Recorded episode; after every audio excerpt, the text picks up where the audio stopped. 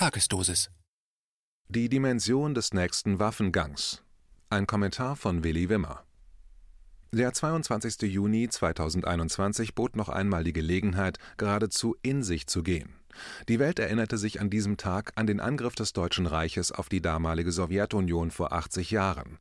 Es war eine Erinnerung an unsagbares Grauen, dessen Zündschnur von den Siegermächten des Ersten Weltkrieges gewusst und gewollt in Versailles 1919 gelegt worden war, um sich der beiden möglichen Rivalen, Deutschland und das bolschewistische Russland, die Sowjetunion, zu entledigen die Bestimmungen von Versailles 1919, die Deutschland ohne Not knebelten, wirkten wie eine Tagesordnung, die ein bewusst geförderter Adolf Hitler nur abarbeiten musste, um den nächsten Krieg, der gewollt angesteuert worden war, entfachen zu können.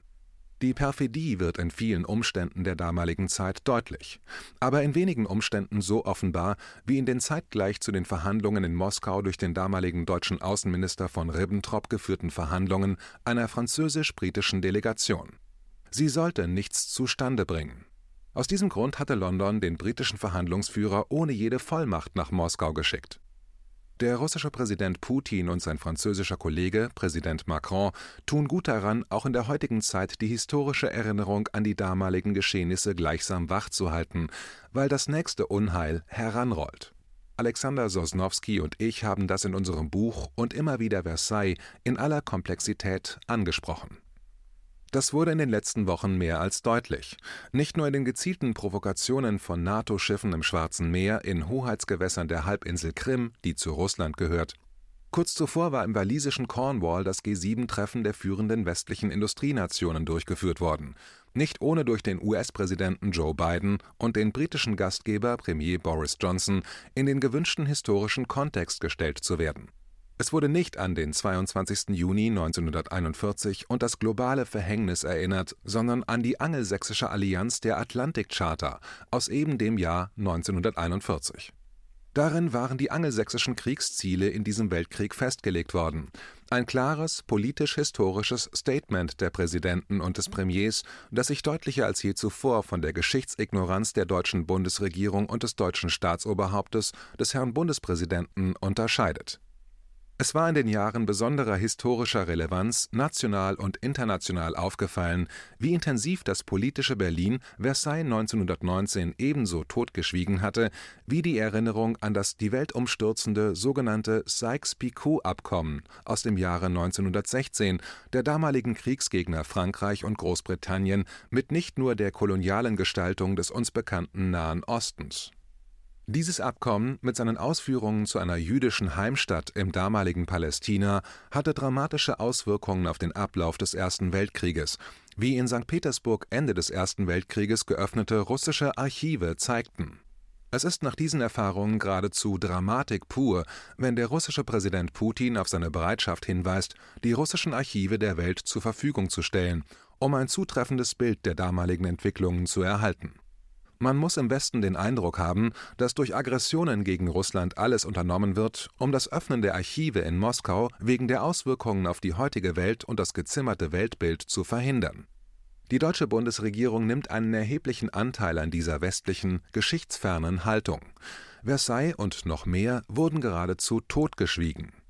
Vermutlich deshalb, weil das im heutigen Deutschland eine neue Nachdenklichkeit über die eigene Entwicklung hätte hervorrufen können das ist nicht gewünscht, wie man bezogen auf den Zweiten Weltkrieg daran erkennen kann, wie die entsetzlichen und durch den deutschen Angriff verursachten Auswirkungen auf das, was damals die Sowjetunion genannt wurde, im Vergleich zu anderen Gräueln einer vergleichbaren Dimension nicht als Grundlage für eine politische Verhaltensweise Russland gegenüber herangezogen werden. Man macht Unterschiede, wo es der menschliche und erst recht der politische Anstand verbietet, Unterschiede zu machen in nichts wird das so deutlich wie in der Erklärung der Bundeskanzlerin Frau Dr. Merkel aus Anlass des 22. Juni 1941 an diesem Gedenktag vor einigen Tagen. Die Auswirkungen auf das Empfinden der damals betroffenen Völker sind gravierend und unverzeihlich, weil das politische Berlin sich der Geschichte unter allen Aspekten verweigert. Und das unter Umständen, wo mit dem heutigen Russland und dem heutigen Frankreich ehemalige Kriegsgegner des Zweiten Weltkrieges sich dieser Geschichte verantwortlich stellen. Das ist keinesfalls Historie, an die sich bei Gedenktagen erinnert wird, um keine Konsequenzen daraus zu ziehen. Das macht das ausdrückliche Gedenken an die Atlantic Charta in Cornwall deutlich. Diese Diskrepanz wird in mehrfacher Hinsicht unsere unmittelbare und ferne Zukunft bestimmen. Beides geht auf diesem Globus nicht. Als Konsequenz aus der Menschheitskatastrophe Zweiter Weltkrieg einerseits die Charta der Vereinten Nationen hochzuhalten, andererseits im Rahmen dieser Charta den Siegeszug der Atlantic Charta auf dem Globus zu vollenden die Charta der Vereinten Nationen wollte vor dem Hintergrund der globalen Entwicklung des letzten Jahrhunderts bis zum Ende des Krieges gegen Japan im Sommer 1945 die Konsequenzen daraus ziehen, dass Krieg in der schrecklichsten Konsequenz Generationen bestimmte. Die Welt sollte so gesehen werden, wie sie bei allen Unterschieden nun einmal ist.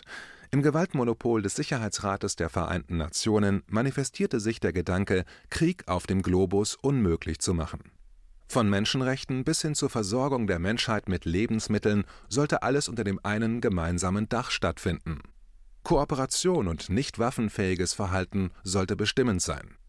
Diese Grundeinstellung wurde im Frühjahr 1999 mit dem NATO-Krieg gegen Jugoslawien zerstört und seither nicht wiederhergestellt die Atlantic Charta mit ihrem angelsächsischen Dominanzverhalten, verbunden mit dem Commonwealth und der amerikanischen Fähigkeit, Zwangskoalitionen herzustellen, stoßen auf Mächte, die in sich bereits diese Fähigkeiten global unter Beweis stellen können und nicht bereit sind, fremde Interessen für sich verbindlich zu erklären. Anlässlich der Feierlichkeiten in Beijing zum 100. Jahrestag der Gründung der chinesischen KP wurde diese Grundfrage als zentrales, globales Element manifestiert die russische Haltung entspricht dem ebenso wie das Verhalten Indiens in den letzten 30 Jahren zu Shareholder Value. Wenn Deutschland nicht zu einer Resterampe an eigener Staatlichkeit verkommen will, muss es einen Beitrag zur Vermeidung des nächsten Weltkrieges leisten. Das geht allerdings mit der Berliner Politstruktur nicht KenFM ist crowdfinanziert und unabhängig. Leiste deinen Beitrag zu freier Presse und unterstütze unsere Arbeit finanziell. Wenn du zukünftig keine Beiträge verpassen willst, abonniere den KenFM Newsletter und installiere dir die KenFM App für iPhone und Android. Weitere Informationen auf kenfm.de/support. Hallo Community. In diesem Video möchten wir euch das Thema Bitcoin ans Herz legen. Wir werden euch erklären, was Bitcoins sind, wie man damit bezahlen kann und welche Bedeutung diese Währung für KenFM hat. Viele von euch haben sicher schon von Bitcoin gehört oder nutzen es sogar privat. Wie ihr KenFM mit Bitcoins unterstützen könnt und warum das für uns aktuell sehr wichtig ist, verraten wir euch jetzt. Das ist ein Bitcoin. In Wirklichkeit existiert so ein Bitcoin aber gar nicht. Es gibt ihn nur virtuell im Internet als digitale Währung in einem digitalen Konto. Bitcoin ist eine sogenannte Kryptowährung, die bekannteste weltweit. Man kann damit via Computer oder Smartphone einkaufen, spenden oder sich gegenseitig Bitcoins zuschicken. Bitcoins kann man wie Währungen oder Edelmetalle zum aktuellen Wechselkurs kaufen, verkaufen oder von Freunden zugeschickt bekommen. Einzige Voraussetzung ein E-Wallet, zu Deutsch eine elektronische Geldbörse. Das ist ein Account oder Konto, über das man Bitcoins empfangen oder versenden kann. Wie ihr wisst, nutzen auch wir bei KenFM schon seit ein paar Jahren Bitcoin, damit wir im Notfall auch finanziell unabhängig bleiben können, zum Beispiel von Banken, die uns nicht mehr mögen. Da viele Banken mit unserer Berichterstattung nicht einverstanden sind und nicht im Zusammenhang mit KenFM genannt werden möchten, kam es in den letzten Monaten so weit, dass uns gar keine Bank mehr mag. Weshalb wir leider damit rechnen müssen, vom kompletten IBAN-Zahlungsverkehr ausgeschlossen zu werden. Deshalb der Appell an euch, Beschäftigt euch jetzt schon mit der Funktionsweise von Bitcoin, damit ihr uns auch im Notfall trotzdem weiter unterstützen könnt. Alles, was ihr dafür tun müsst, ist, eure bisherige Unterstützung in Euro einfach in Bitcoin an uns zu senden. Dazu legt ihr einfach eine kostenlose E-Wallet an, wandelt einen Betrag eurer Wahl in Bitcoin um und sendet uns diesen an unseren Bitcoin-Account. Den Link findet ihr unter jedem unserer Beiträge sowie unter diesem Video. Alternativ dazu könnt ihr aber auch diesen QR-Code mit eurem Smartphone scannen. Übrigens, eine detaillierte Schritt-für-Schritt-Anleitung haben wir zum Nachlesen für euch schon einmal vorbereitet. Ihr findet sie auf canfm.de/bitcoin. Ob Bitcoin oder Kryptowährungen wirklich die Zukunft des Geldes sind, wissen wir nicht. Aber vielleicht ist das bald unsere einzige Option, so unabhängig wie möglich und vor allem ohne Bankkonto für euch in Zukunft weiterhin freien und unabhängigen Journalismus machen zu können. Wir hoffen sehr auf eure Unterstützung und sagen jetzt schon tausendmal Danke. Euer Team von KenFM.